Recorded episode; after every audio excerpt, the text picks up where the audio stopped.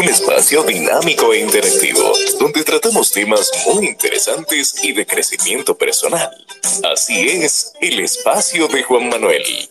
De lunes a viernes a las 8 de la noche por aquí, por Twitter.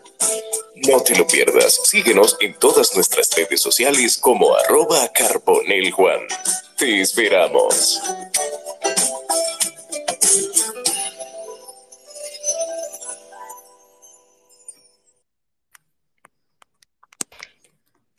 Noches para todos. Bienvenidos a, un capítulo más del espacio de Juan Manuel. Y hoy continuando, como cada mes, tenemos un espacio dentro de un espacio.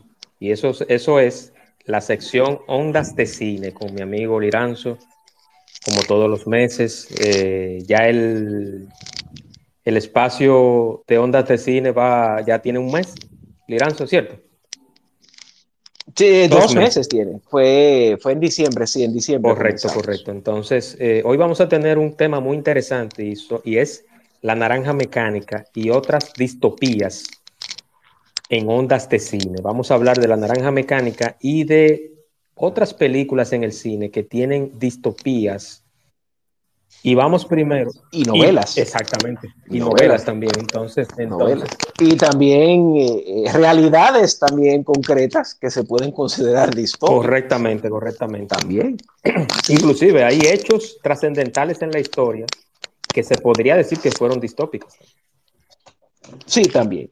Sí, Entonces, dicho esto, yo quiero primero iniciar, iniciar con, perdón, quiero iniciar primero obviamente, y no necesita presentación, pero lo quiero hacer, con mi amigo y colaborador Liranzo, Esfilo Liranzo, cineasta, cinéfilo, conocedor, multifacético, filósofo, todo lo que tú puedas agregarle al conocimiento, al conocimiento que tiene Liranzo sería poco. Me estás vendiendo como un, como un pulpo o algo. Sería, sería, sería poco. no, no, no, no, no, no, no. Usted tiene, usted tiene mucho conocimiento. es un pulpo. Yo sé, que la humildad tuya, yo sé que la humildad tuya da para mucho, pero realmente tiene mucho conocimiento. Curioso, curioso, curioso, la curiosidad. Somos, somos curiosos. La curiosidad. Sí, somos curiosos. Somos curiosos. Entonces, lo primero que yo quiero, La Naranja Mecánica, es una película del director Stanley Kubrick, del 72, ¿cierto?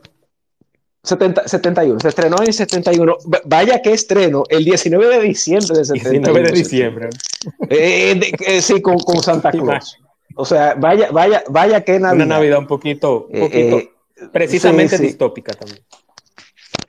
Sí, sí, sí, porque la película en el momento, bueno, ¿tienes algo más que decir? Sí, sí no, lo que, te iba a decir, lo que te iba a decir que entonces es una película que ya es de culto, pero yo quiero primero que hablemos del concepto del fin de la naranja mecánica y precisamente iniciamos contigo. Sí, lo primero es que eh, antes del concepto, ¿verdad? Porque antes de hablar del, concepto, sería bueno hablar del contexto en que el filme surge. Eh, el filme sale en el año 71, finales del año 71, en diciembre del 71, y fue parte de, de esas producciones que venían en el cine de los 60, que eran los 60, por ejemplo, la segunda mitad de los 60, especialmente del 65 en adelante, el cine, tanto en Inglaterra como en Estados Unidos y en Australia, incluso, o sea, en la anglósfera, incluso en Europa también, yo podría decir que prácticamente en el cine en el mundo, eh, estaba o sea, la, la, cultura en el mundo estaba sufriendo cambios. Eh, todo el mundo sabe que los 60 fueron una época de, de muchísimos cambios sociales. Convulsa de por sí. Sí, sí, totalmente convulsa. Entonces, eh, ese cine ya del 65, 66 en adelante, si nos quedamos ahora básicamente en la anglósfera, o sea, en el, cine eh, hablado en inglés, Estados Unidos, Inglaterra, eh, Australia, Canadá también. el cine se había puesto, estaba, esa, existían muchas producciones muy arriesgadas, o sea, producciones que eran controversiales, ya se comenzaba a hablar, de presentar la violencia de una forma más cruda. Y ya empezaba en Estados Unidos lo que se le llama el nuevo Hollywood.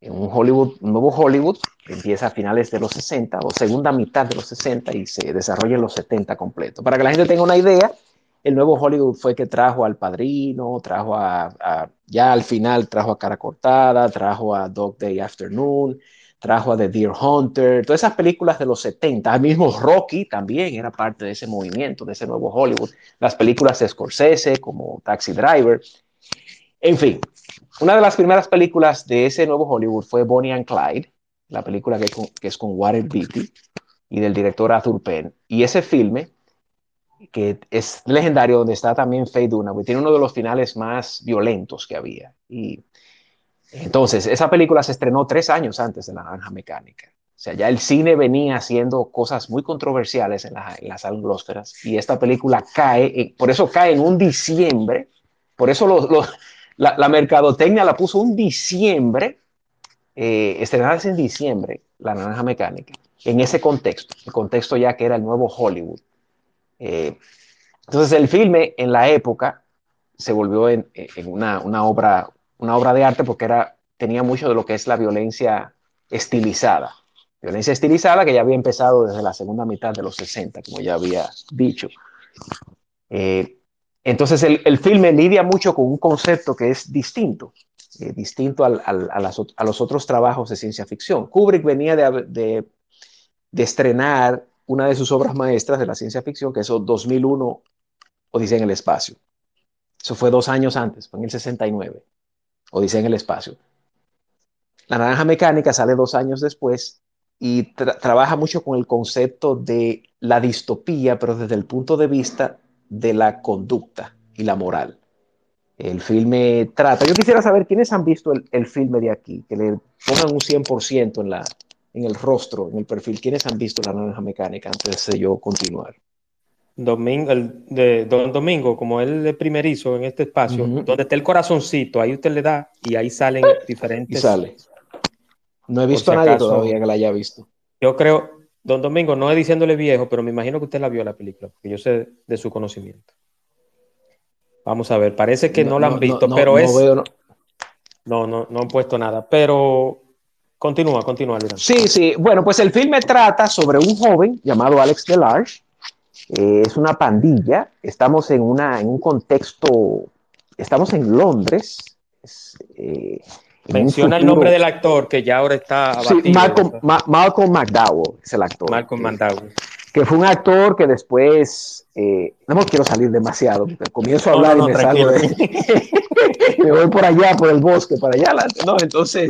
Continúa, continúa con eh, Alex. Con sí, Alex. sí, Alex Delarge, eh, se llama Alex Delarge, y estamos en Londres, en un futuro impreciso, pero es un futuro que no es distante.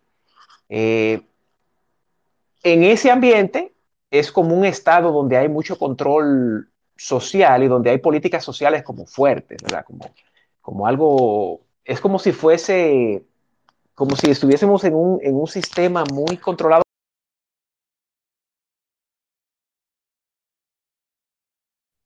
Esos colores llamativos que antecedían al punk, al movimiento punk que, fue, que surgió después en Inglaterra un poco antes. tanto fue la influencia del filme que, que hasta eso trajo. Entonces, en fin, eh, Alex maneja una pandilla la pandilla se dedica a, robar, ¿verdad? A golpear, a violar. A hacer muchísimas cosas en la ciudad. Y Alex es el líder de esa pandilla, como he dicho. Él tiene, él de por sí tiene una personalidad ultraviolenta. Eh, le encanta Beethoven, sobre todo la novena, la novena sinfonía, le gusta mucho eh, golpear, eh, las cobras, las culebras, las serpientes les encantan y le gusta irse de parranda con los amigos y con mujeres también. Entonces, eh, hace muchísimas fechorías en el filme hasta que él es capturado y llevado entonces a un centro correccional. Entonces, la película difiere de muchas otras obras de ciencia ficción porque el filme se basa mucho en, sobre este personaje que es ultraviolento, a quien el gobierno ve una oportunidad para usarlo como ejemplo para experimentar con un tratamiento que se llama el tratamiento ludovico. El tratamiento ludovico es un tratamiento que trata de, de, someter al, al, paciente, al personaje en este caso, en, para que él reaccione, para, lo, para que él reaccione, para que su cuerpo tenga una reacción adversa al placer cuando ve la violencia. Entonces imagínate el desastre que es eso. Imagínate que a ti te guste eh, ver peleas de boxeo y al personaje lo ponen a ver violencia, pero entonces lo que a él le encanta verla, pero cuando la ve eh, tiene náuseas eh, en su cuerpo y todo. Entonces a él lo usan para ese tipo de programa porque hay un gobierno que quiere implantar ese programa para eliminar el crimen tener la población controlada. O sea, hacer que, que a las personas que tengan inclinación hacia la violencia, aunque les guste la violencia, sientan, sientan repugnancia ante ella. O sea, no pueden ni, ni, actuar ante ella, no pueden reaccionar ante ella porque le, les da mareo, les da vértigo, eh, se debilitan, todo, vomitan y hacen de todo. Y eso le pasa al personaje. Entonces el personaje lo usan, lo, usan para ese experimento, pero, pero al fin, lo que, al, final de cuentas, lo que, lo que se busca con eso es ganar votos políticos y usarlo como un balón político. Entonces, en, ese caso aparece el otro bando, porque el, el filme revela tanto lo que es el lado de la derecha en ese contexto como el lado de la izquierda y el lado también conservador. O sea, porque entonces la controversia es que ese personaje está condenado, está deshumanizado, porque no puede hacer lo que en realidad quiere, ni actúa tampoco eh, con voluntad propia, lo que es el free will o el libre albedrío. Al final, ya no quiero contar el final, porque entonces eh, sería un spoiler, eh, otro partido político lo toma para tratar entonces de, control, de, de hacer una, ¿cómo se llama esto? De recuperarlo, de que él se pueda recuperar a sí mismo. Y ahí la película. Una readaptación. Una, eh, readaptación. sería, readaptación no, social, sería restauración. De, de, restauración social, correcto. Y, y, bueno, ahí ya lo dejo. La película es una película, eh, como todos los, los, filmes del director, muy estilizada, o sea, con un estilo, con todos los detalles, porque Kubrick era un perfeccionista en su cine. Completamente esos e, eso, esos, esos encuadres uno por uno, o sea, tan planificados. Los colores, los colores. Sí, sí, no, entonces la música también. En la novena sinfonía de Beethoven aparece en varias ocasiones. Hay una música también eh, que le hicieron con órganos eh, post-psicodélicos de los 70.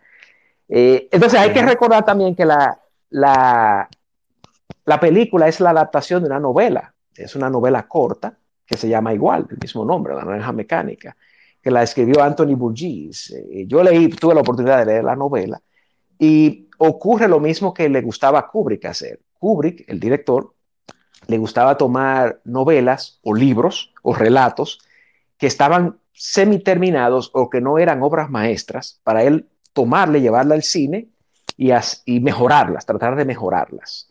Y este fue también un ejemplo de eso, porque la película es mejor que la novela, claramente, me parece. Y algo muy inteligente de Kubrick de hacer. Pues, en fin, de eso trata. Entonces ahí hay temas ya de la moral, el tema de la psicología conductual, ¿verdad? El tema de, del orden social, de qué manera, hasta qué punto puede llegar un gobierno, ¿verdad? y hasta qué punto se vale mantener un orden social eh, hasta la misoginia, hasta la misoginia. Sí, hay, hay una escena también. hay, una escena también de, de, de, de, una, de una violación grande, porque también la película tiene un sentido de ironía muy fuerte, porque es, es, un, es Stanley Kubrick. Kubrick hacía un cine con mucha ironía también, o sea, con mucha. Y, y con mucho. Y muy críptico, con mucha simbología también. Eh, de modo que es una película que yo les recomiendo al, al, al, que le interesa ese tema y hasta por cultura general de saber. Entonces, la distopía está del filme en el hecho de que te presenta una sociedad en la que un gobierno pueda usar incluso hasta las personas que tengan una inclinación natural hacia algo, en este caso la violencia, en este caso, y someterlo a un tratamiento para controlarlo, un tratamiento prácticamente que se mete como un virus en tu, en tu sistema, como un virus mental en tu sistema, que te hace que tú, que tú implosiones al tú ver algo que, que a ti te gusta o a, lo que tú tienes inclinación, pero que se supone que es incorrecto. En este caso hay, hay motivos, eh, o sea, eh, se sabe que, la ultraviolencia es peligrosa, pero la forma de manejarlo no, no debería de ser esa. Por eso estamos en una distopía en ese filme. Correctamente, correctamente. Y, hay algo que yo quiero aclarar, eh, mencionar, Liranzo, que es una curiosidad sobre la filmación de esa película. El actor Malcolm McDowell se le rasgaron la córnea. Hay una escena donde él le están haciendo el procedimiento que es por el ojo. Entonces, en la vida real, el actor le rasgaron la córnea con el aparato en el que en, el film le hacen el estudio. Que el estudio es parecido a una lobotomía, pero por el Correcto tiene una similitud a ese procedimiento. Entonces, en esa escena, esa es una de las escenas más eh, molestosas, que, o más, eh, vamos a decirlo así, eh, crudas. Hay otra palabra, disturbing, es más escalofriantes del filme. Y es cuando ese personaje está viendo algo que a él le gusta, pero que su cuerpo tiene una reacción adversa hacia eso. Y es terrible lo que él está viviendo cuando, cuando ve esas imágenes. Sí, porque es prácticamente una tortura. Sí, es, una, es literalmente una tortura. Entonces, es literalmente. Eh, eh, eh, es una película también muy cruda es la palabra, sí, contundente. Es una película contundente, completamente. difícil para algunas personas podría ser difícil de ver el filme. Sí. Yo leí por ahí que están tratando de hacer un, reboot de la película. Ojalá, que, no, lo hagan. ojalá que no lo hagan. Entonces, ojalá que no lo hagan. Eh, si hay que firmar, si hay que firmar, Liranzo, te voy a mandar el formulario. Sí. Eh, y otra cosa también que la, película se le criticaba mucho en la época por, por estilizar demasiado la violencia, o sea, presentar la violencia de una forma tan, tan estilizada. La gente que aquí conoce a Tarantino, por ejemplo, un director muy conocido, eh, ya de otra generación a Tarantino se le ha criticado por eso, por estilizar la violencia. Imagínate, ya en el 71 se hablaba de Kubrick como un estilista de la violencia en esa película, porque hacía esos actos violentos de una forma celebratoria, eh, en ese sentido, en el sentido estético, y lo hacía algo vistoso, un espectáculo vistoso, que ya él no era el primero, ya eso venía, como he dicho, desde anteriormente. Incluso uno mira películas eh, de Sam Peckinpah, el famoso director, en los años 60 y, las películas del western spaghetti ya había una estilización de la violencia eh, en los 60 también. Eh, veo que Joan tiene, la, tiene una mano. Joan, Joan tiene la mano levantada, pero antes de Joan, de, decir, hay un, hay un tema con una bebida que se llama Moloco. Ajá, en el filme. Que hay una agrupación, sí, en el film, hay una agrupación que se llamó o se llama con el mismo nombre. Adelante, Joan. Buenas noches, ¿cómo están ustedes? Buenas noches, hermano, bien. Yo voy a extrapolar el tema un poco, pero obviamente sin salirme del carril de la película. Y es para traer un análisis que ya nosotros, que se había hecho en la Escuela de Arquitectura de aquí de Bocatesi, en La Vega, porque nosotros vimos la película, pero la analizamos desde el punto de vista arquitectónico. Entonces, es interesante cómo la película también hace una crítica, porque también hay que entender de que como Stanley Kubrick es de Inglaterra y obviamente filmó la película, si no, si no mm, me falla la memoria, la firmó completamente en Inglaterra. Él quiso hacer una crítica también a la forma en cómo la gente habita ciertos espacios en, en aquella Inglaterra de los 70. También la, porque la, la y es muy curioso, eh, la novela, que es distópica, pero uno pudiera entender de que está hablando como si fuese un mundo futurista, cuando la película no lo pone así. Entonces, eso hay que entenderlo desde, el siguiente punto. Desde el siguiente punto. Eh, las, la corriente arquitectónica, porque son varias, son cuatro corrientes arquitectónicas las que se presentan en la película, que describen cómo se vivía en el Londres de esa época, son la arquitectura social, la, el archigram, que fue una tendencia muy, entre comillas, revolucionaria en, en, esa fecha del finales de los 60, mitad de los 70 y casi principios de los 80.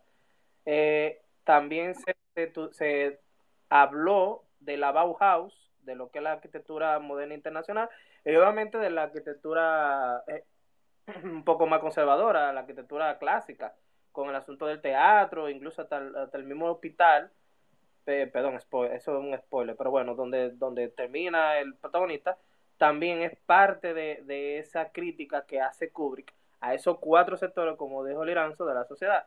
Entonces, muy, y, Kubrick es uno de los directores que aparentemente, digo yo, ama la arquitectura, porque también con la arquitectura él trata de hacer que el espectador sienta lo que el personaje siente. Entonces, eh, esos cuatro enfoques arquitectónicos se ven reflejados en el viaje del personaje. porque pues, incluso hay una arquitectura medio industrial, que es básicamente donde pasa la mayor parte del tiempo el mismo personaje, que también se ve criticando la forma en cómo se vivía en Londres. Entonces, e, e, él critica mucho, Kubrick critica mucho, eh, la forma en cómo se utiliza esa arquitectura para eh, representar la forma en cómo los personajes se comportaban. Eh, es muy, es muy interesante ese, enfoque que le da a la caracterización de los personajes a través también de, del ambiente arquitectónico. Sí, eso que dice Joan es muy buen punto y como toda película de Kubrick, siempre llena de, siempre con tanta simbología y tantas temáticas al mismo tiempo, porque a Kubrick le, gusta, le gustaban tantas cosas, eh, tanto como la música, la pintura, el propio cine, el teatro, eh, la historia. El, hombre era una, una, mente fascinante en ese sentido. y, a veces lo hacía de manera implícita también. Sí, y hay, otra, hay otro elemento también, ya que, que Joan habla de la arquitectura y de, esa, de esos detalles ya culturales. Eh, también el filme tiene una, que es tomado de la novela, tiene también una, ¿cómo se dice esto? Un lenguaje, un slang, un lenguaje de pandilla, en el que combinan palabras en ruso, eh, terminologías en ruso. O sea, la forma como habla esa juventud, que es, es como una forma de, de, de, ayudarte a, a, a la inmersión de ese, de ese contexto, de ese futuro y de ese mundo en el que están viviendo. Quizás yo intuyo, supongo o interpreto, tiene que ver con el hecho de que como Rusia era el gran imperio, el otro gran imperio en aquella época, era como un futuro en el que se habían fusionado los dos o algo así, porque hablan como si con muchas palabras eh, en ruso, eh, o sea, tomadas del ruso o de lenguas eslavas, de, las lenguas que se derivan del ruso o relacionadas al ruso. Y parte de la celebración de, la, de lo que se le criticaba al filme, de la celebración de la propia violencia, es que también hay drogas hay una droga que se toma con una leche, como si fuese un jugo de, como si fuese un zumo de naranja, sí, sí, y se celebra y todo, eh, que es parte de la ironía también de, del film. No, y que, la, y que la, esa, esa sustancia, eh, porque no sé si, si mencionamos esa palabra, me bloquean el espacio, porque en, YouTube hay lo que es eh, eso, auto infligirse y un sinnúmero de cosas más, están prohibidas esas palabras. Entonces no quiero, no las mencionemos mejor, mencionemos, mencionemos sustancias. Entonces, esa sustancia era, yo no sé si, porque hace mucho tiempo que la vi, le he visto como dos o tres veces el, el fin. Ahí era una pastilla, Liranzo, no sé si, si estoy equivocado. La sustancia que ellos usaban eran una pastilla con la leche. Sí, con la leche, pero eh, también había una leche que tenía la pastilla incluida. Que, sí. que sí, Era una, era una, era una locura, era una locura. Me avisan cuando pueda hablar. Claro que sí, claro que adelante, sí. Adelante, Domingo.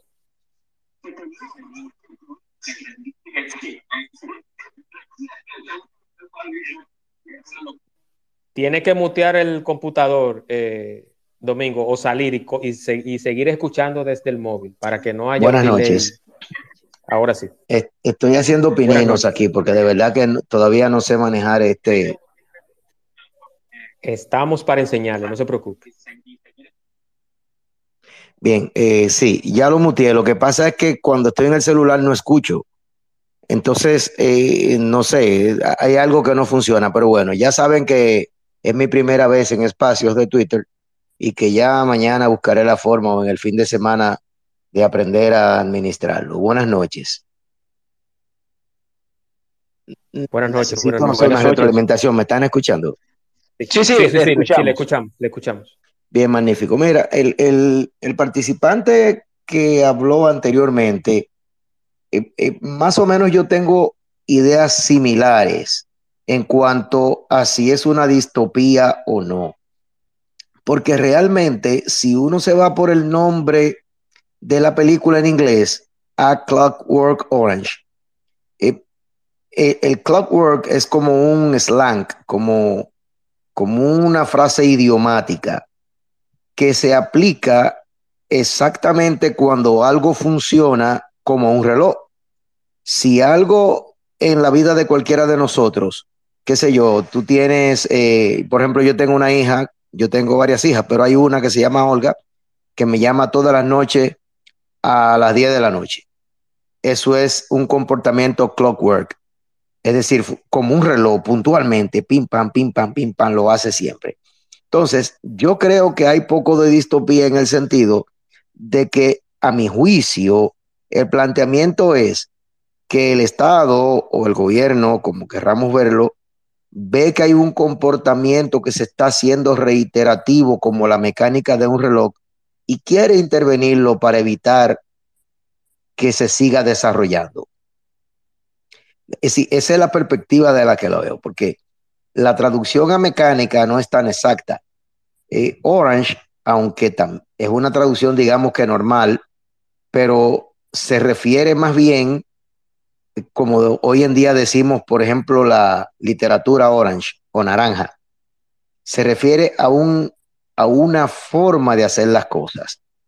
Y, y no lo podemos ver como naranja porque no es una naranja, qué sé yo, una china, como decimos nosotros, sino que es algo simbólico. Y coincido mucho con ustedes, los anfitriones y el, y el conferenciante, en el sentido de que con los autores como Kubrick hay que poner mucha atención a esa simbología. Entonces, eh, ahí la palabra naranja o, orange no podemos tomarla necesariamente como una naranja redondita y, color naranja, valga la redundancia, sino que se refiere ese orange, se refiere a que ese color representa un comportamiento determinado en una sociedad específica. Lo mismo que el clockwork, que se refiere a, que ya se han acostumbrado a manejarse de la manera como ese grupo o pandilla, si queremos decirle, se comportaba y que eso se estaba haciendo clockwork en la sociedad, es decir, se estaba convirtiendo en algo habitual, reiterativo, programado. Y la intención era intervenir al cabeza de eso, al, al cabecilla, para a través de él alterar ese comportamiento que venía amenazando a la sociedad.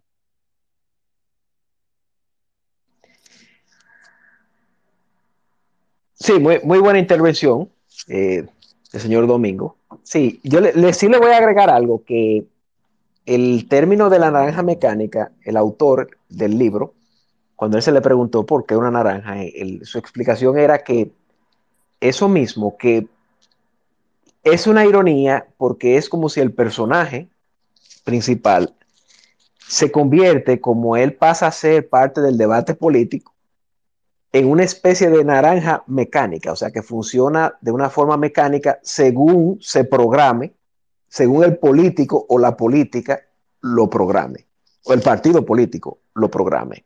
Si uno lo programa para que sienta repulsión ante la violencia, repugnancia ante la violencia, o si otro programa para que él tenga su libre albedrío de una forma u otra y se proteja.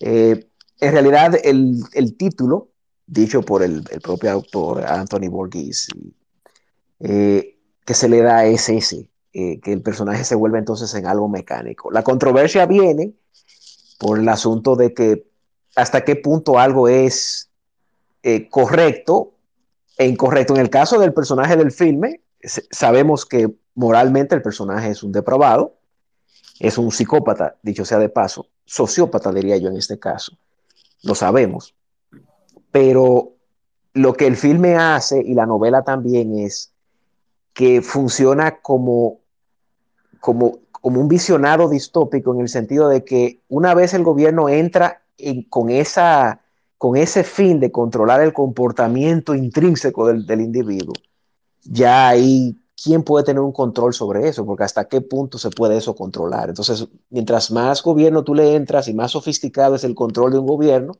lo que la novela anuncia y el filme, por cierto, es de que eso se convierte ya en una raya muy, muy íntima y seria.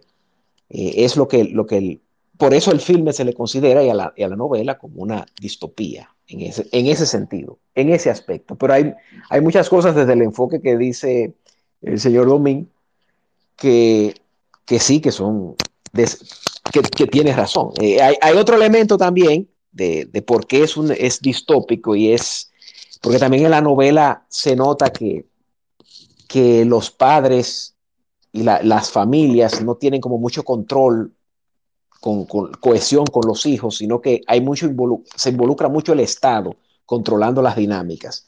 Eso hay varias escenas en el filme también que, que se nota. Por eso decía que parecía como si fuese algo fusionado con alguna especie de socialismo, eh, pero un socialismo también totalitario por, de, de, derecha también. O sea, es un filme que fusiona ese, que fusiona esos dos, esas dos líneas. ¿Tenía otra intervención, señor Domingo, eh, que me solicitó la palabra? Ah, parece que tiene alguna dificultad con el audio. Joan, Joan adelante. Hola, Joan, ¿estás ahí? Eh, me van a tener que acusar, pero pueden rodar hacia la próxima persona. por la molestia. Ah, ok, perfecto, perfecto. Estoy un poquito ocupado ahora. Ok, perfecto. Adelante, Domingo.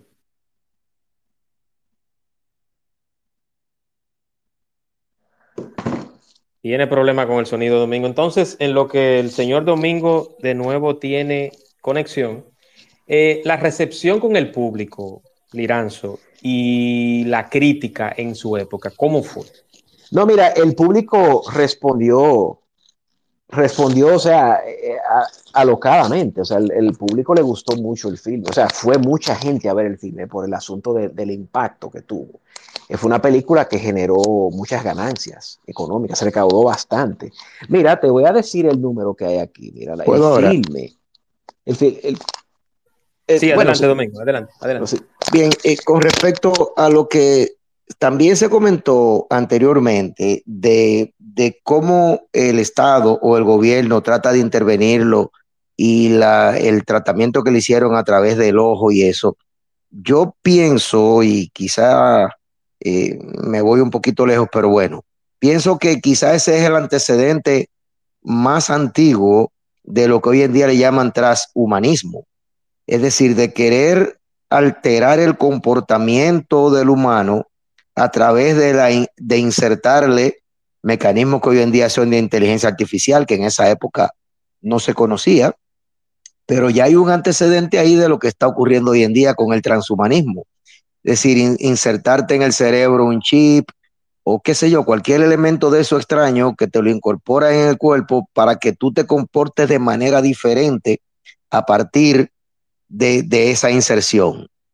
Em, no me refiero, qué sé yo, al COVID, ni a la vacuna, ni nada de esas teorías que, surgieron recientemente, sino a lo que propiamente se conoce como transhumanismo, que lo que pretende es eso, de cómo la, la inteligencia artificial de cómo la tecnología se puede utilizar para aprovecharla para que el individuo pueda superar limitaciones que tiene, que pueden ser conductuales, como en el caso de la película.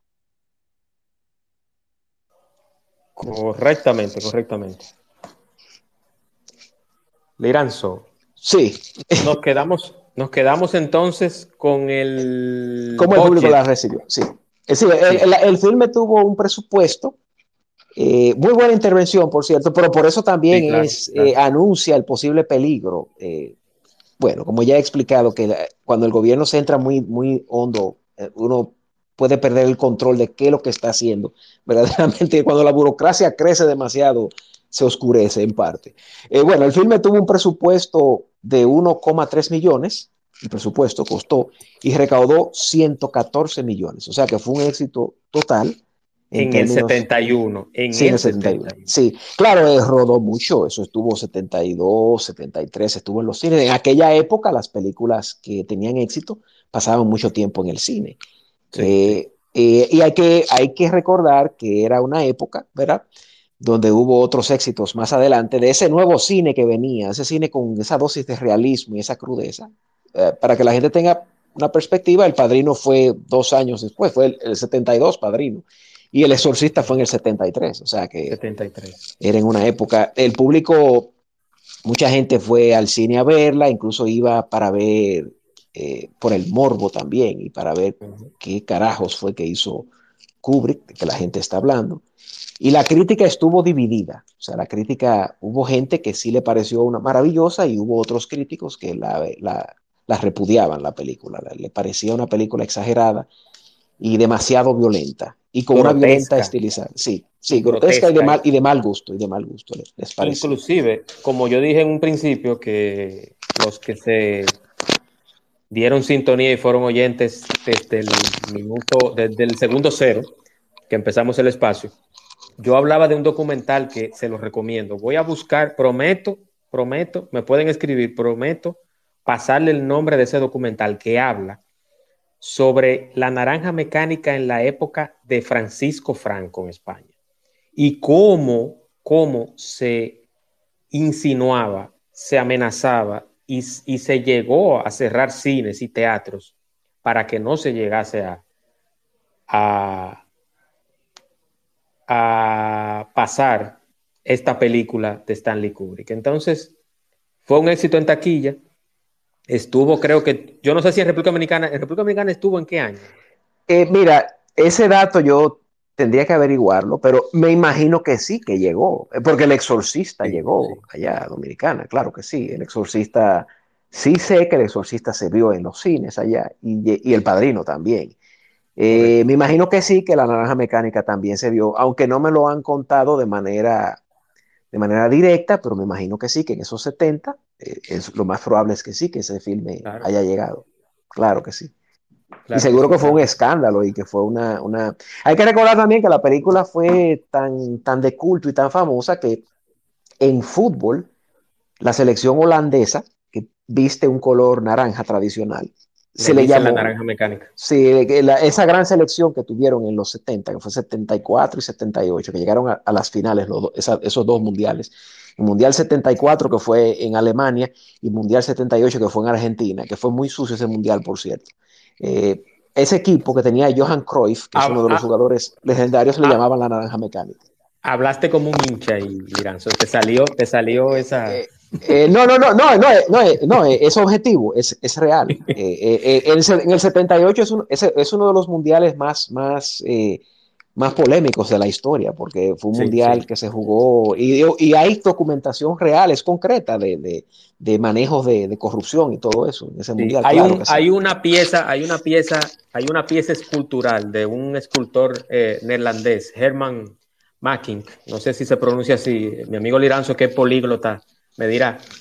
No lo conozco, tengo que ver, ver cómo se escribe. Es de su autoría, pero si la, en la película viste la pieza, la pieza es la forma de un de un pene, de un miembro masculino. Él diseñó esa pieza para la película. Ah, para el filme, con, eso matan a, una, a un personaje, sí. Exactamente, exactamente. Estamos dando spoiler, pero eh, es muy interesante porque él, ese escultor, hizo esa pieza precisamente para la película y está en varios países en museo, incluyendo obviamente Inglaterra, y tienen esa nota sobre ese escultor que participó haciendo los estilos para la película. Entonces tenemos al señor Johnny, Johnny Arrendel, con algún comentario pregunta. Adelante, Johnny. Desactive su micrófono, hermano, y bienvenido. Sí, mira, yo, yo era un niño, pero eh, la revista Ahora, que tenía como crítico de cine a Armando Armanzal, eh, creo que sí, sí, trascendental. Eh, creo que tenía hasta una sesión que se llamó la la naranja mecánica, porque hubo varios trabajos que se hacían, uno, no lo veía. Eh, y esa película causó mucho impacto en ese momento porque el cine, el cine de autor tenía su, tenía su público. Eh, eh, había en esa época los sectores intelectuales, Felir y todo ese tipo de cine causaba bastante polémica. Y, y en particular esta película que por lo, la escena del desnudo, de, esa, esa, ese mobiliario futurista. Yo creo que el mobiliario eh, tuvo más impacto todavía que el mismo vestuario, porque los vestuarios siempre hacia el futuro lo, visualizaban así, como ropa pegada de látex o licra ahora. Eh, eh, también el, el, tema de, la música, que estaba inspirada en, en Beethoven, yo creo que contribuyó bastante a difundir también la música de los clásicos, sobre todo de, del gran Beethoven. Eh, se, discutía si, si propendía a la violencia, si era... Ah, otra cosa que, con lo que ustedes hablaban de, los circuitos del cine, es que una película no solamente duraba bastante, porque había cine de primer turno, de segundo turno y, de tercer turno, sino que luego se reponían en, pantalla y, yo la vi en una reposición ya cuando yo era adolescente en el cine Isfapol, en lo que es el cine Isfapol del, de, que, que, se llamaba entonces el cine El Millón. sí, el, eh, el, del ejército era ese. Ese era el del ejército. Sí. No, no, pero no del ejército, en el sector, en la urbanización El Millón, que empezó con, del millón, sí, sí. que comenzó con la, con la urbanización, estaba justo al lado de, de, del IFAPOL, del Instituto de la Fuerza Armada y de la Policía, que en ese entonces estaba unificado. Exacto, a eso nos referíamos. A eso nos referíamos, de las Fuerzas Armadas, sí. Disculpe. las Fuerzas Armadas, sí. por eso se llamaba IFAPOL, que ahora es IFA. Y, y, la policía tiene su instituto de protección social, pero el cine no pertenecía a ellos. Que, esa relación comenzó con un, con un, con, un, con un acuerdo que ellos hicieron para que los militares entraran a un peso o, a, mitad de precio. Y luego. Como la lucha libre. Como la lucha libre. Niños y militares, un peso. Sí, porque, porque todos los militares iban ahí al IFAPOL. Eh, era el Instituto de Previsión Social. Y entonces luego decidieron comprarlo cuando ya eh, los cines empezaron a entrar en crisis, que los cines que no estaban encadenados o que no tenían salas múltiples. Ustedes saben que la sala del millón era bastante, bastante grande, bastante confortable, pero en el momento que se, en que se planificó eso como una zona comercial, que es donde está INAPA, eh, donde hay un banco también al lado del supermercado nacional, eso se planificó como un gran centro comercial con varios locales. Pero como no tenía forma de mall, sino que los locales eran grandes e individuales, terminó eh, eh, siendo de ese tipo. Eh, instalando distintas instituciones, entre ellas el IFAPOL, y entonces ese cine se quedó con, una sola sala, como cine individual, pero por ser, eh, tener como soporte a, los militares, eh, perduró bastante. No sé si todavía está abierto, yo estoy fuera del país. pero el caso es que había también otra, otra forma de, que el cine de autor se seguía exhibiendo. Ustedes saben que en esa época las películas se, se proyectaban eh, era, era, era con los rollos. Y, y, cuando, y cuando era una simultánea, eh, había unos motoristas especializados que llevaban el primer rollo a un cine, el otro, por eso, por eso la... No había tapones en ese tiempo, Johnny. Ajá, sí, sí. No, había tapones. Sí, eh, los, los, cines que eran del mismo circuito, por ejemplo, Gomesco o Cine, Cinemadón, Arturo Rodríguez Fernández, el crítico más, precisamente que era el partner de, de, de, Armando Almanzar, pero podríamos decir, que, podríamos decir que fue la figura más alta que hemos tenido en cuanto a la crítica de cine, un artista completo, pero además era el principal, el, principal importador de películas y, tenedor de, películas también. Él tenía una, colección grandísima. Probablemente fue él que trajo esa película.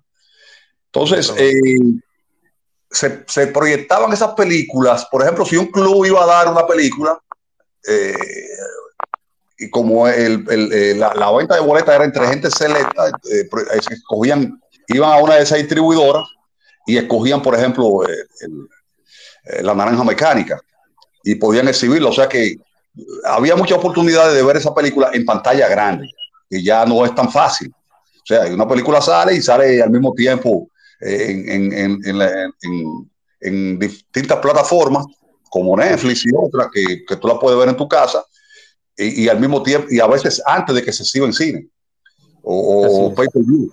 O pay-per-view, pero yo recuerdo, sí, yo recuerdo, eh, ah, eh, perdón que le interrumpa, Johnny, y Liranzo y todos los que están acá. Eh, don Armando, que en paz descanse, y Arturo Rodríguez Fernández también tenían un programa en la X102 que yo era fijo. Yo era fijo, oh, yo me ganaba, a la hora señalada. A la hora, señalada, sí. A la hora señalada. Yo era fijo con ese programa y yo escuchaba, ahí yo me gané entradas para el cine, pósters y muchísimas cosas. Yo recuerdo que Arturo Rodríguez Fernández hizo en un aniversario el recordatorio de cuando llegó la película Tiburón de Spielberg, Liranzo, y Johnny y los demás. Bueno, ese anuncio, Ese anuncio, tiburón, el anuncio en la radio lo hizo Don Teo Veras. Y el anuncio, el anuncio daba miedo, el anuncio daba miedo, el anuncio de la película daba miedo. Sí, pues, y, la frase emblemática la promoción de cine para, para radio que hacía Don Teo era muy pronto en un cine cerca de usted. Exactamente, en un cine. Entonces, entonces eso, eh, don Arturo Rodríguez dijo, mencionó, recuerdo ahora, que llegará un momento en que las, las publicaciones de películas o la promoción de una película, lo dijo hace veinte y pico de años, o sea, fue cuando yo escuchaba su programa en la X102, y él decía que próximamente las publicaciones de películas, que lo estamos viendo ahora en Instagram, que están promocionando los trailers y todas esas cosas y los teasers, que pronto los vamos a ver, no vamos a escuchar eso en la radio como cuando se promocionó Tiburón de Spielberg. Yo creo que Arturo Rodríguez Fernández fue un visionario y sabía que la tecnología a su partida iba a mejorar la visualización y, y el sonido del cine pero en, la época, en la época que estamos hablando de la naranja mecánica, la promoción era básicamente gráfica. Gráfica. Una, promoción, la primera promoción era en los, propios cines o en carteles, en las calles. El cartel, el cartel de una película era eh, la vía principal de promoción. Y era lo que, lo que, lo que atraía básicamente al público. Eh, no todos eh, tú sabes que había un público que, era de fin de semana para ir al cine, que no estaba todo el tiempo, porque eh, estaban los cinéfilos que iban prácticamente todos los días. Pero la oportunidad de ver un tráiler en, el cine no, no, era tanta. Entonces la gente lo que se paraba en, los portales de los cinemas para ver los carteles. Y luego estaba la prensa escrita. Bueno, eh, te digo que además de, los carteles en el mismo cine, lo ponían en diferentes sitios, en postes de luz, eh, en, carteles ya, en esas vallas que se fueron popularizando ya cuando fue avanzando. Eso, eso también fue una vía, así como se promocionaban las portadas de los periódicos. Y luego. se me va a caer la cédula, se me va a caer la cédula con este comentario que voy a hacer, pero yo llegué a ver carteles, carteles del barrendero de Cantinflas en la calle. Oh, ah, bueno, exacto. Entonces el, cartel era, era, era muy importante. Y en los cines de tercer turno, en los de la parte alta, estaban unos pendolistas, si podemos decirlo así, que más bien pintores publicitarios, que eran los encargados de, pintar esos, letreros. Eh, muchos niños, cuando ellos estaban pintando, se acercaban porque realmente el cine, eh, eh, la magia en esa época tenía un impacto mucho mayor porque era de las pocas diversiones que a un precio es relativamente muy barato. O, no, puede ser relativamente, realmente muy barato, porque cuando una película llegaba a un cine, eh, daban tres películas por 35 centavos de peso, imagínense, en esa época, los famosos tripletazos, que de ahí es que se, lo saca la, la, eh, la, planta de televisión. Sí, el tripletazo, 35. Esa película de karate eran, eran y, y, y, las vaqueradas, eran tres películas por, por 35 centavos. En los cines tercer que era algo muy peculiar porque eran películas, eran películas japonesas o chinas traducidas al español castellano. Entonces imagínense un, Bruce Lee hablando como un español. Eh, cine de Hong Kong, cine, de Hong Kong era el más. De Hong Kong, de Hong Kong. Sí. de Hong Kong. Los periódicos se habían obligado a dedicarle bastante tiempo al, al tema de la cartelera, la publicación de la cartelera era gratis, un servicio gratis para el cine. Entonces, había dos y tres columnas de, crítica de cine, porque así como podía estar escribiendo un crítico estelar como, o, el más, o el de mayor estatura como Arturo Rodríguez, podría tener en esa, en esa misma edición del periódico Carlos Francisco Elía, otra, y un comentario de cine, que no era una crítica, sino un comentario de Álvaro Albero, por ejemplo. Sí, eh, Y, te, daba mucho, Rogelio Lamarche de Soto. Eh, los críticos eran muy conocidos y la gente tendía, así como uno eh, discutía quién era el mejor cantante de merengue, discutía quién era el mejor crítico de cine. y la eh, crítica y la crítica no ofendía tanto como ahora, que ahora los críticos eh, ofenden a un director o a un actor si dicen que la película o la actuación es mala. Entonces, en ese, entonces. Pero, la crítica, a, pesar de que hay muchos medios de difusión, la crítica tampoco es tan, yo diría que en esta época no es tan asequible como en esa época. Los críticos le llegan ahora solamente a un público, porque ahora hay muchos ni siquiera comentaristas de cine. Eso, comenzó con, el, con lo mismo que hablábamos del tripletazo, que nuestro amigo Maldonado, él lo reivindicaba, que él decía que, que no, que él no era crítico, que, que, que, él, que, él, que él enfocaba la película de otro punto de vista, de si eran atractivas para el público, si eran comerciales y ese tipo de cosas. Entonces, ya cuando tú quieres una crítica mucho más especializada, tienes que irte buscarla, no, no es que está disponible ahí. Eh, eh, masificada, tú la buscas, tú buscas en YouTube y puedes buscar todavía más profunda si la crítica es escrita y probablemente sea en un medio por suscripción, eh, porque es así. Ahora, El, el, el, cine sí tiene, tú encuentras mucho más información sobre, sobre, sobre, sobre cualquier... Ah, como decimos que, es, que, es, que, que no es tan asequible, sí, sí hay, por ejemplo, mayor, mayores datos cuando tú lo buscas para, por ejemplo, buscar eh, interpretaciones sobre, sobre los clásicos, sobre los grandes clásicos como El Padrino, que todavía hoy siguen pasando. Tú ves, eh, la, primera, entrega. Bueno, y, mi pregunta a propósito de eso, ya finalmente, para no robarle más tiempo, y ya que tú hablaste de, de, a la hora señalada, eh, porque este, este, joven que hacía, no sé si, si, es que ustedes son los continuadores de ellos, de Maracayo, y el otro no recuerdo a Gómez, Edwin. Eh, Edwin Gómez, sí. Sí, sí, sí, sí. dice de cine pendiente. El productor, el productor del, programa de Cavada en radio. Ustedes, ustedes, eh, eh, este, tipo, este, este espacio, esta, esta sala es fija, o sea, va a estar todo el tiempo.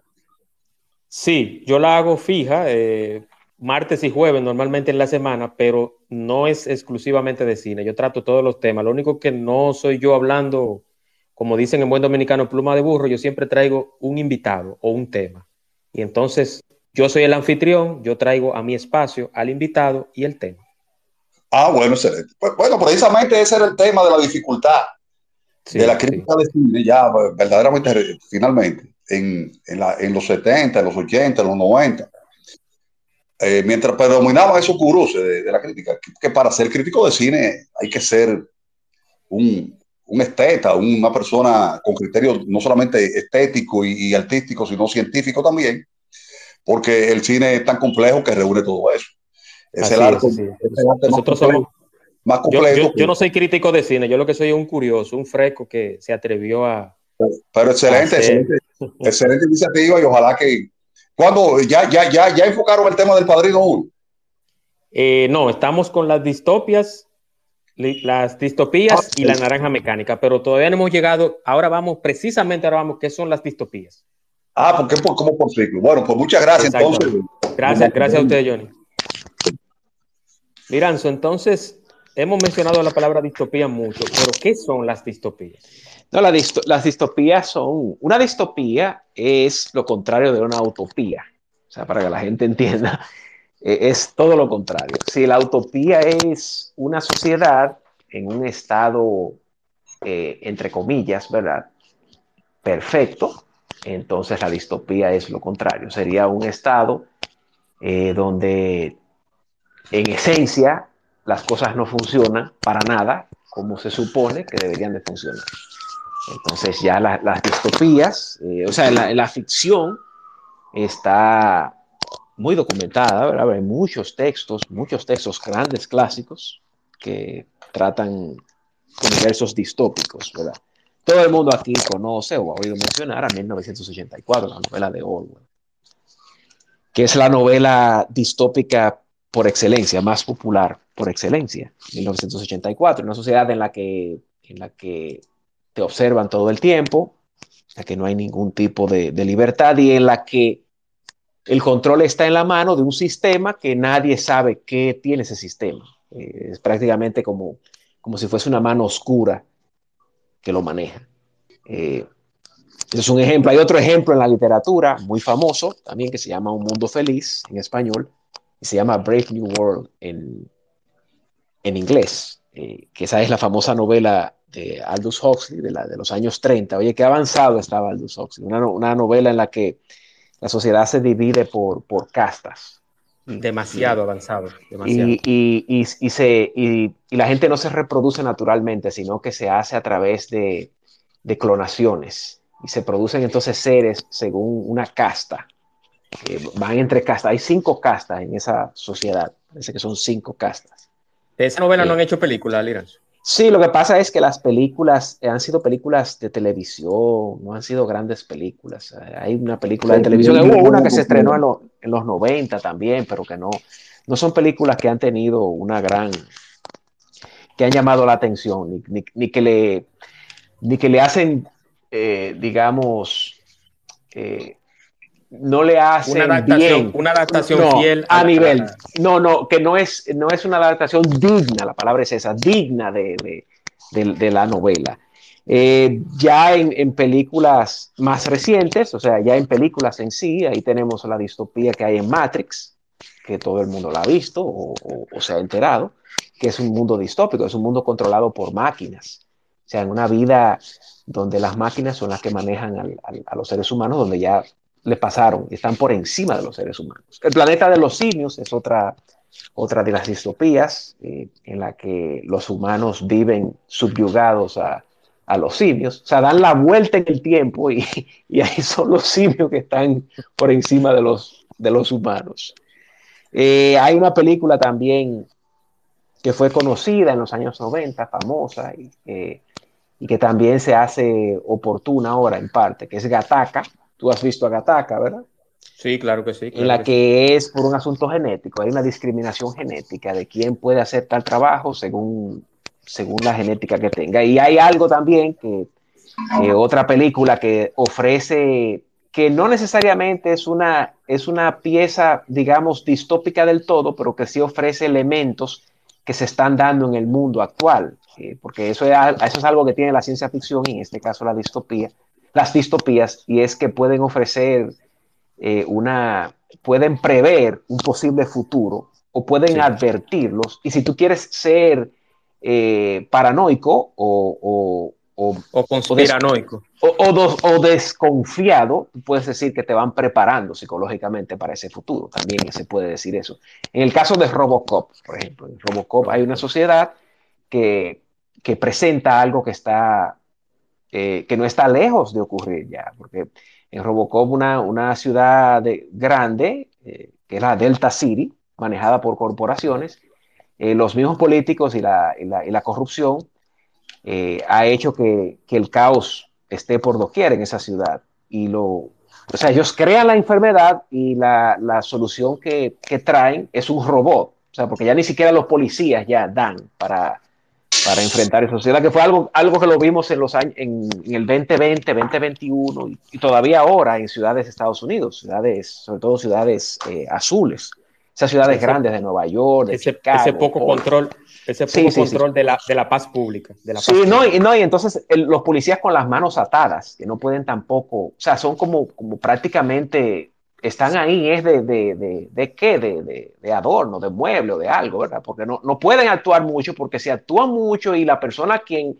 ellos actúan es una persona que está, que pertenece a un grupo racial tal, eh, entonces se le puede armar un escándalo y ya sabes lo que puede pasar. Entonces lo, eh, eh, es algo que, que, se parece a Robocop. Y, otra distopía también, ya en, en, una, en un ejemplo, un ejemplo jocoso, ¿verdad? Pero que también nos, nos, señala cosas del mundo.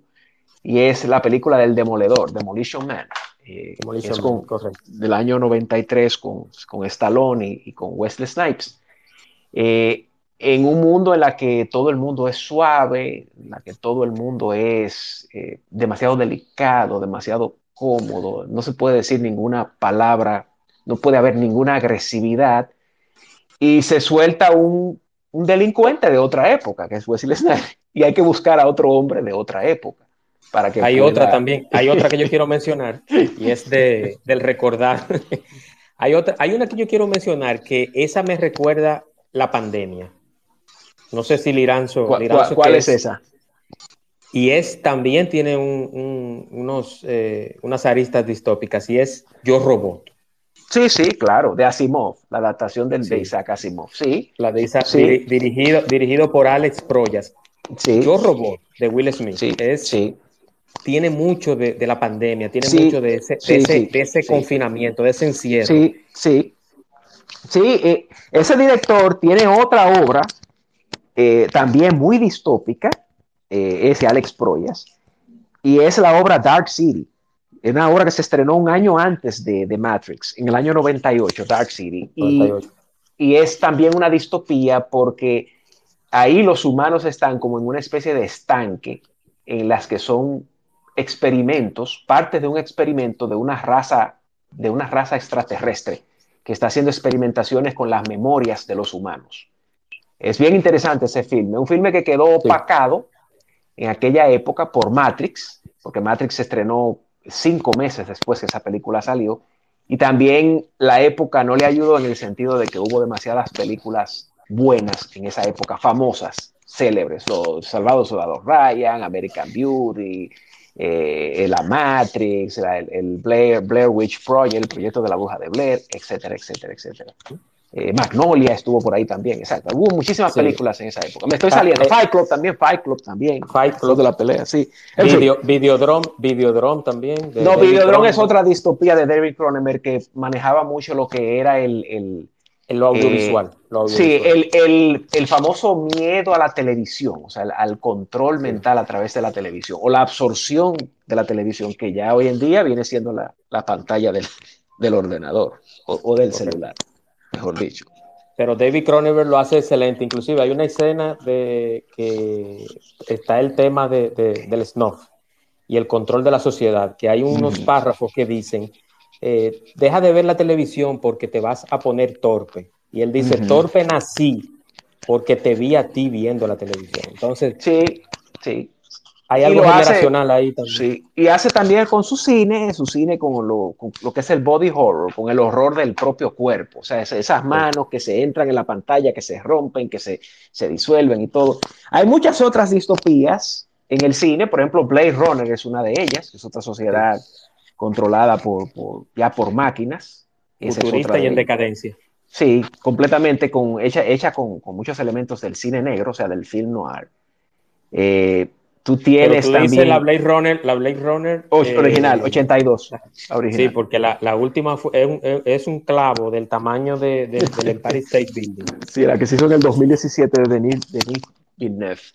Hay un gran clásico del cine de la época muda que es Metrópolis, de Fritz Lang. Metrópolis. En una sociedad que funciona como un reloj perfecto, o sea, perfecto en el sentido de la máquina, o sea, una máquina donde no hay prácticamente humanidad. En fin, esas son algunas muestras de lo que son las distopías. Todo lo contrario, ¿verdad? A lo que es la utopía. No, y hay que destacar también, Liranzo, que eh, Metrópolis es una película muy antigua, pero que está basada en el año 2026. Correcto. Dividida, dividida entre los obreros y una sociedad en el submundo. O sea, sí, sí, sí, sí. son dos clases sociales, dos situaciones distintas y dos estilos de vida distintos. Y esa película es una de las películas más influyentes en la historia del cine, porque esa película es prácticamente un símbolo de lo que es el expresionismo alemán. El, el expresionismo alemán es ese cine en el que las expresiones ¿verdad? ocupaban una gran parte de la pantalla, incluyendo los escenarios. Por ejemplo, un cineasta como Tim Burton es un cineasta que tiene muchísimo del expresionismo alemán. Igual Alex Proyas, del que hablamos, de, Dark City, prácticamente hace un remake de Metrópolis en, cuanto a los escenarios. Casi todo el cine que nosotros vemos ahora tiene una influencia del expresionismo alemán. Cuando vemos esos CGI, esos escenarios así eh, eh, flamboyantes, eh, grandes, ¿verdad? Eh, el, expresionismo alemán, que fue en los años 20 que surgió ese movimiento, tiene verdaderamente uno, de los movimientos estéticos más influyentes de la historia del cine, y Metrópolis es una de esas películas. Una, una pregunta, Liranzo. Midsommar podría ser una película distópica, tratándose de que. Midsommar. Midsommar. Midsommar, No, no, no es distópica, no. Eso es una película de horror. Eso es una película de terror. Eso se le llama terror de culto.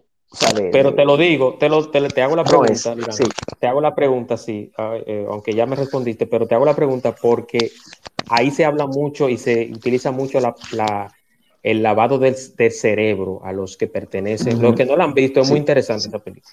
Sí, pero es más por el culto, es más por, el, por el culto que, hay, y es, es más una película que eso se le llama el terror folk es un terror folclórico porque está basada en una, en una tradición nórdica, sueca en este caso, de, espíritus que tienen que ver, o sea, de una espiritualidad que tiene que ver con, eso se llama, eh, ¿cómo se llama esto? Eh, eh, con la naturaleza, pero hay, hay, una palabra, que ahora no, no lo tengo, no tengo la palabra, que es anticristiano.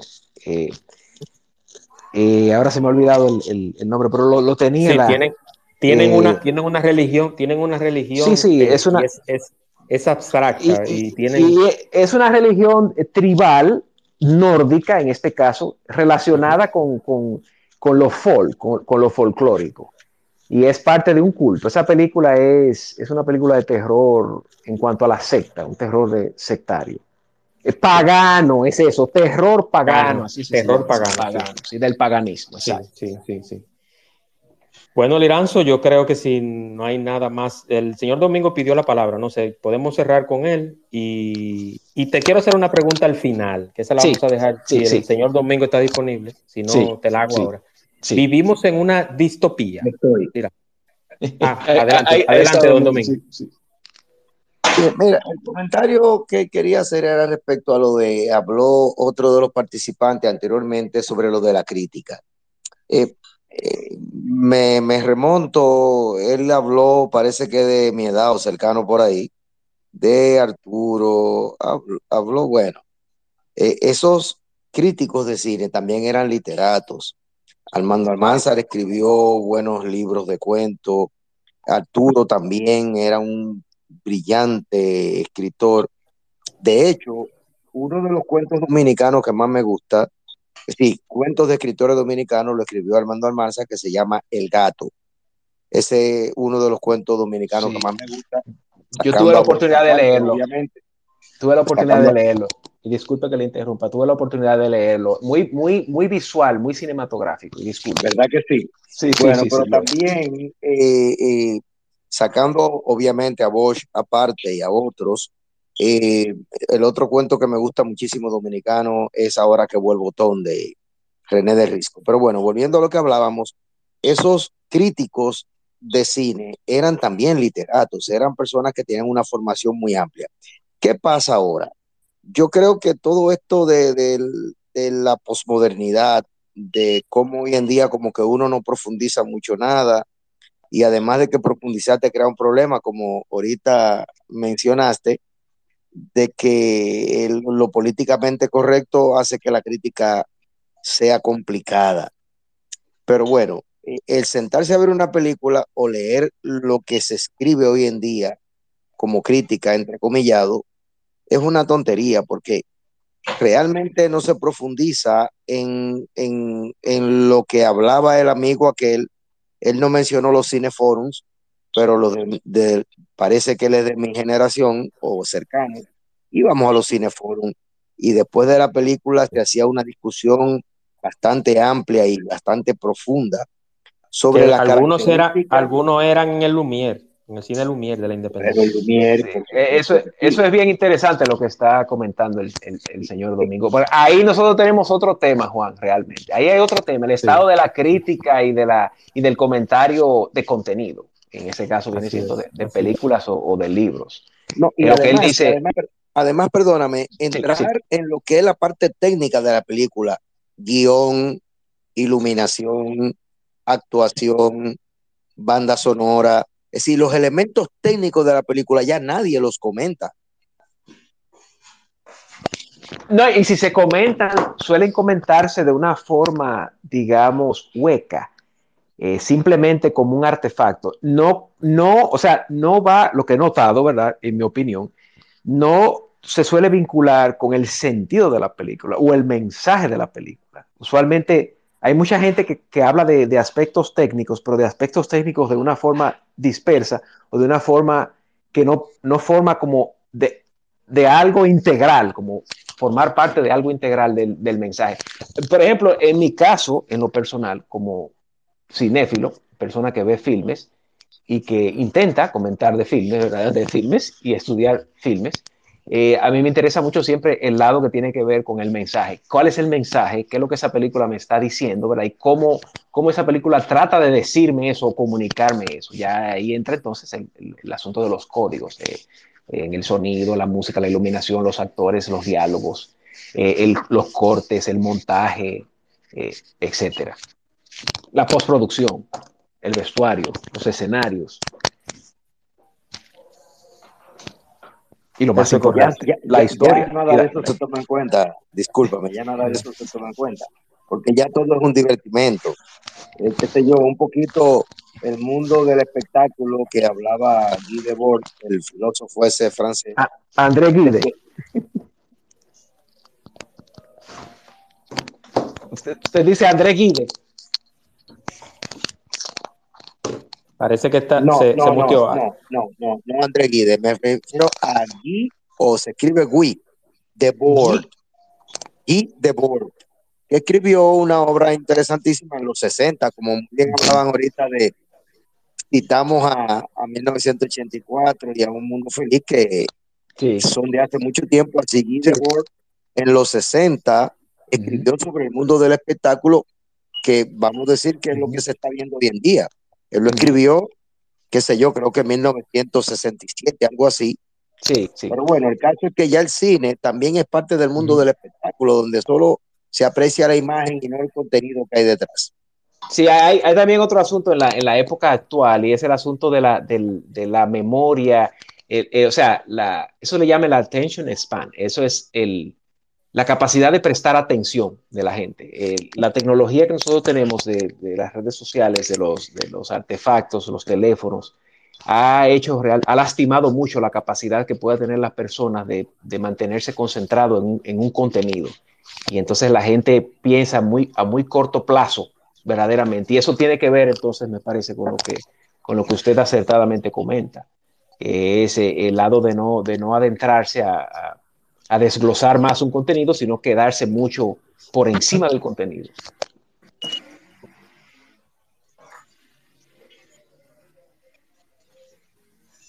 Bien, bien, con eso es correcto. Mi comentario.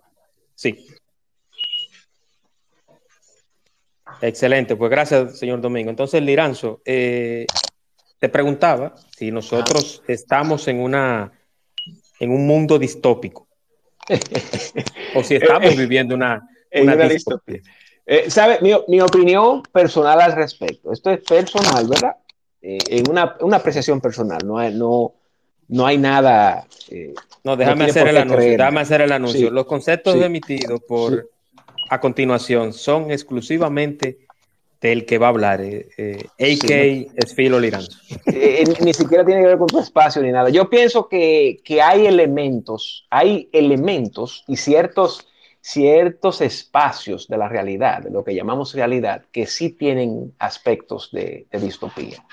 Por ejemplo, el estado de, como mucha gente se maneja con el sistema de salud, por ejemplo, como el sistema de salud trata a muchas personas sobre todo a las personas mayores, eh, ciertos estados de, so de, soledad que vive algunas personas o de ansiedad, eh, son elementos que tienen que ver, o cierta desconexión incluso con la propia naturaleza humana y con, la, y con los propios hábitos, eh, digamos, orgánicamente humanos, tiene bueno. elementos de eso. Y, y en, en, un sentido ya sociológico, eh, vimos lo que pasó, por ejemplo, en el 2021, con ese tema, ¿verdad? Que no vamos a traer aquí, que ahí se cometieron muchísimas cosas que, que estaban fuera de contexto completamente. Y, uh, hubo gente que vivió trancada, o sea, en Australia, por ejemplo, hubo gente que duró meses que no podía salir. Mira, allá en Dominicana también, que yo no estaba allá, claro. pero allá en Dominicana la gente tenía toque de queda. Y la ese, gente ese tema del toque de queda, sí. Sí, sí una, lo, una, locura. Entonces, eso, es, eso son cosas, esos son elementos distópicos completamente.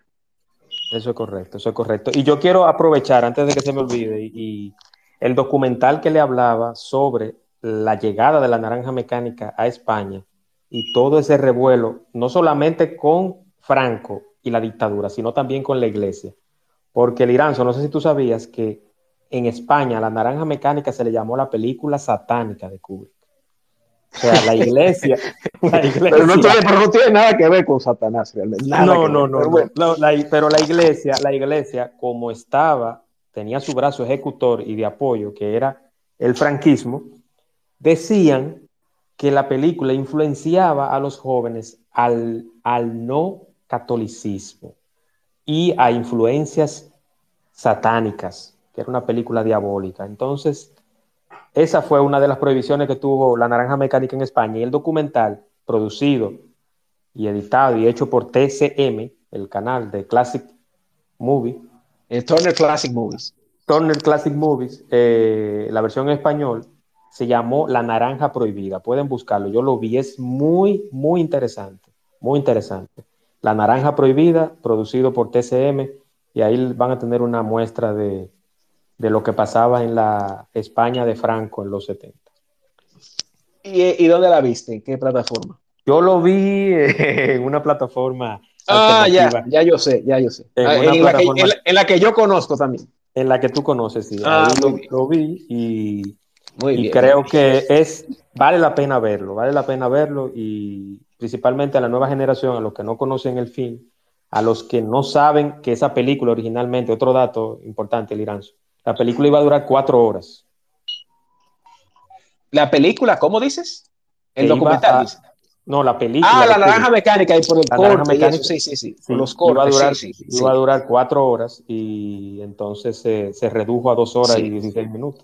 Sí, tiene 136 minutos dura la película. O sea, hubo mucho, mucho corte ahí. Muchísimo corte, Mucho corte, mucho corte. Y hay, y hay escenas que nunca se, se exhibieron, que, nunca se, que quizá, quizá la tienen los hijos y los nietos de Kubrick, pero es muy interesante. Como cultura, como dijo Liranzo al inicio, como cultura, como conocimiento y, hasta, y hasta para el buen saber de un arte que es el séptimo, como el cine, es recomendable. Yo la recomiendo ver La Naranja Mecánica.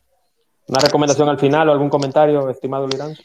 Eh, no, mi comentario sería que si alguien tiene alguna pregunta más o, quiere expresar una, opinión o un comentario o tiene alguna distopía que le fascine más. Es extraño decir una distopía que te fascine, pero, pero existe, claro, que le estimule mentalmente. Si alguien tiene Domingo, alguna pregunta. Domingo tiene algo, pero parece que ya se... Ah, ya, estaba como oyente, como hablante, pero ya se fue. Entonces, yo lo que sí diría es que, que la distopía que tenemos que tener en, en la sociedad, en la vida, es dejar lo que vemos en las series, en el cine, en, todo lo que tiene que ver eh, con lo que vemos en una, serie, en una televisión, en un personaje, que lo dejemos ahí, que actuemos como personas, como lo que somos, como personas, como, como seres eh, eh, pensantes, que no entendamos que porque vemos un narco, un rapero, sí, que sea en la televisión, podemos actuar como tal. Sí, muy buen punto.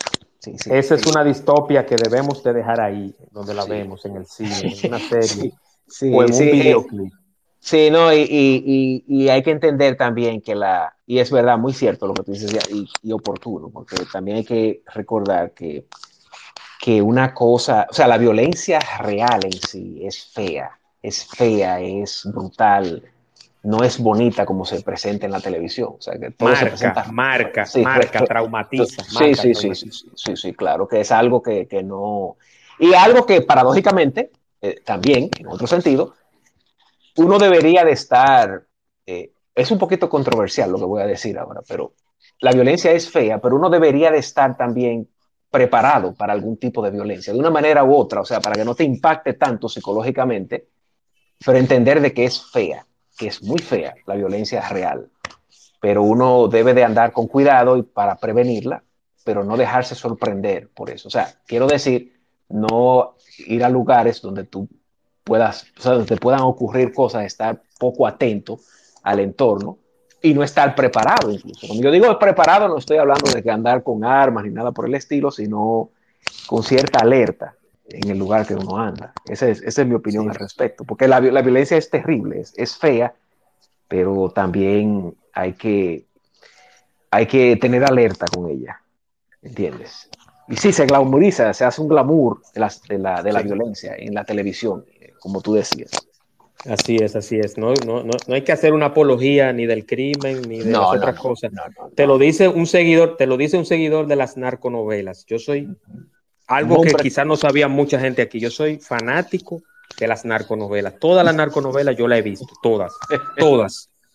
Pero yo y del cine de eh, explotación, y del cine de explotación, dígalo. Y del cine de explotación, sí, pero yo, pero yo, soy un individuo, a pesar de que tengo mi carácter, pero yo soy un individuo que no ando armado, no tengo arma de fuego, nunca lo he utilizado. Entonces, es como un alter ego, es, es como, como el otro Juan Manuel, que no es ni quiere ser, pero que, que le gusta verlo en el cine. Entonces, quiero hacer esa, esa observación y, y recordarle que el cine es un arte, el cine hay que interpretarlo, hay que quererlo hay que amarlo y tanto como lo ama el señor Ed, mi estimado amigo Liranzo y yo, les recomiendo que sigan entrando a los espacios de Juan Manuel, a las ondas de cine que, este espacio va a ser una vez al mes con diferentes temas de cine.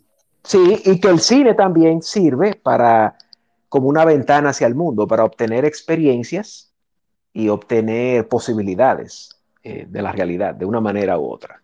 Claro, no es la realidad concreta, eh, pero te sirve de experiencia. Eh, cada vez que uno ve una novela de esas, de, cada vez que uno ve una película de esas de ciencia ficción o de que tiene distopía o lo que sea, eh, en parte te ayuda a imaginarte qué sería un escenario de esa forma y tú te preparas de una manera u otra, lo que decía también de la, de la violencia. Cuando uno ve, por ejemplo, una película como El Demoledor, Demolition Man, la que, la que mencioné, que, que, es una película que me gusta mucho, es una película eh, eh, graciosa, eh, comercial, nada compleja, pero que te presenta cómo cuando la gente se suaviza tanto y ve algo violento, no sabe ni cómo reaccionar. Y eso yo te voy a poner un ejemplo, la, famosa escena de Tony Montana en Scarface. Say hello to my little friend. Y el tipo lo que tiene una metralleta, una R-15, y va a ametrallar, ametralló a un, a un sinnúmero de personas. Entonces, eso es, es, chulo, wow, que o con la montaña llena de cocaína, entonces, o de sustancia blanca, para... ya la mencioné. Entonces, esas son, esas son de las cositas que, que no debemos repetir, que no debemos emular, que no debemos pensar en que, porque el señor Al Pacino se puso en ese personaje en el 83 como Tony Montana, esa actitud está bien y no. Conseguir dinero ilícito, conseguir dinero ilícito con sustancias y asesinar y torturar y secuestrar gente no es bueno. Pero si uno lo ve desde el punto de vista de aprendizaje, volviendo a la a, Demolition Man, el demoledor. Exacto, exacto. Cuando tú tienes una sociedad tan suave que no sabe ni siquiera mover los brazos para defenderse, no sabe ni siquiera correr. Y hay un individuo de eso que se encuentra con la violencia de verdad y no sabe ni cómo reaccionar. O sea, tampoco así. ¿Entiendes? Que esa, esa película lo pone el ejemplo, que hay que, hay que traer un hombre, de, de, hay que descongelar al personaje de Sylvester Stallone para que pueda lidiar con ese para que pueda lidiar. y ya para concluir, yo quisiera, de lo único de esa película que quisiera que en este mundo, en la actualidad, se ponga en práctica es la multa por malas palabras. Eh, sí, también. No, pero, no, no, no, pero eh, sí, eh, sí, cualquier cosa. No, pero que es demasiado. en el filme, en mi opinión, ¿verdad? No dejan que la gente, que nadie se exprese tampoco. O sea, es demasiado, demasiado control. No se puede decir nada, nada. Y te sale una multa inmediatamente. Estos últimos comentarios fueron un relleno para completar el tiempo del espacio, señores. Liranzo, muy agradecido por, por este, este momentito. Yo creo que aquí cada uno aprendimos algo nuevo. Muchas gracias al señor Domingo Tejeda, gracias a Johnny, eh, a Rendel. Sigan esta cuenta, sigan apoyando el contenido. El próximo martes, juicio penal abreviado con el abogado Giancarlo Martínez. Vamos a hablar sobre los encartados por actos de corrupción en el país. ¿Debilidad o fortaleza? Próximo martes en el espacio de Juan Manuel, 8 de la noche, por acá, por Twitter Spaces. Iranzo, un abrazo, hermano. Gracias a todos y que tenga buenas noches. Cuídense. Muy, bien, muy bien. Hasta luego. Ok. Hasta luego. Gracias a todos. Eh.